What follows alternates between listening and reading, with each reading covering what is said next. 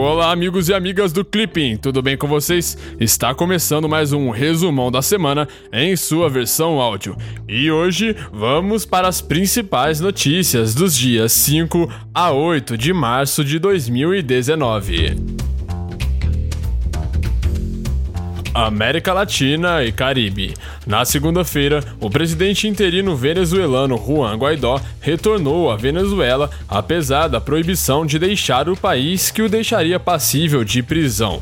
Na terça-feira, Guaidó anunciou uma greve gradual no serviço público contra o governo de Maduro.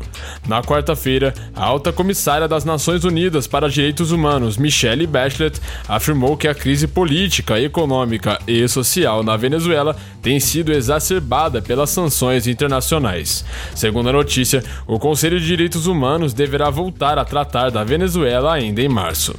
Na terça-feira, o governo nicaragüense de Daniel Ortega e a oposição definiram um caminho para negociações de paz. De acordo com a notícia, o prazo final para um acordo será o dia 28 de março.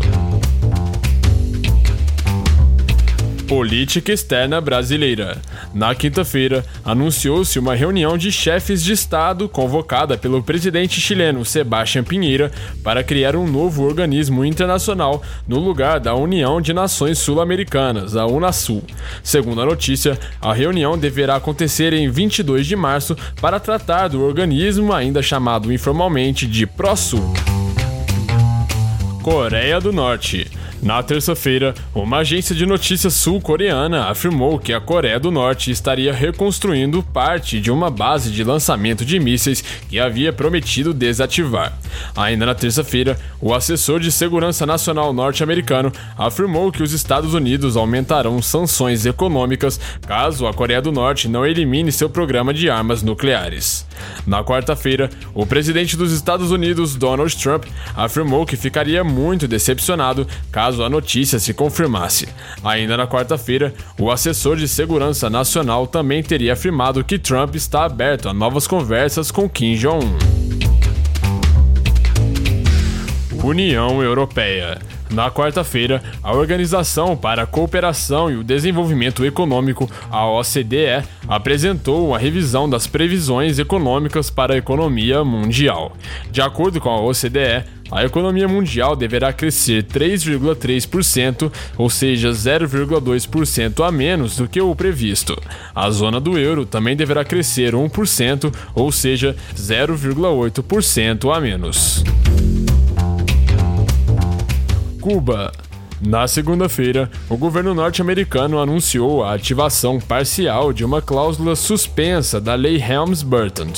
De acordo com a notícia, a partir do dia 19 de março, as empresas cubanas que utilizem antigas propriedades norte-americanas no país expropriadas e estatizadas serão sujeitas a processo de indenização nos tribunais norte-americanos.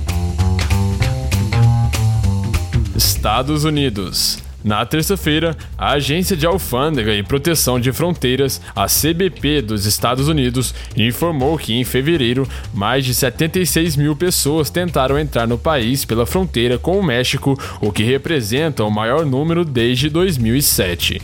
Segundo a notícia, os números apresentados pela CBP representam uma alta de 70,2% para os cinco primeiros meses do ano fiscal de 2019, comparado com o mesmo mesmo período em 2018. Rússia. Na terça-feira, o embaixador russo na Venezuela advertiu que a Rússia reagirá da maneira mais dura, segundo o direito internacional, caso prossigam as tentativas de impedir as companhias russas de investirem na economia venezuelana.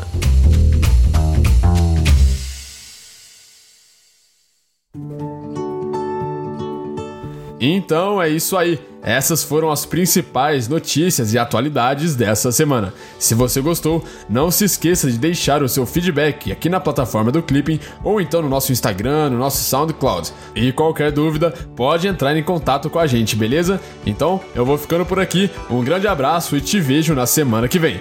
Tchau!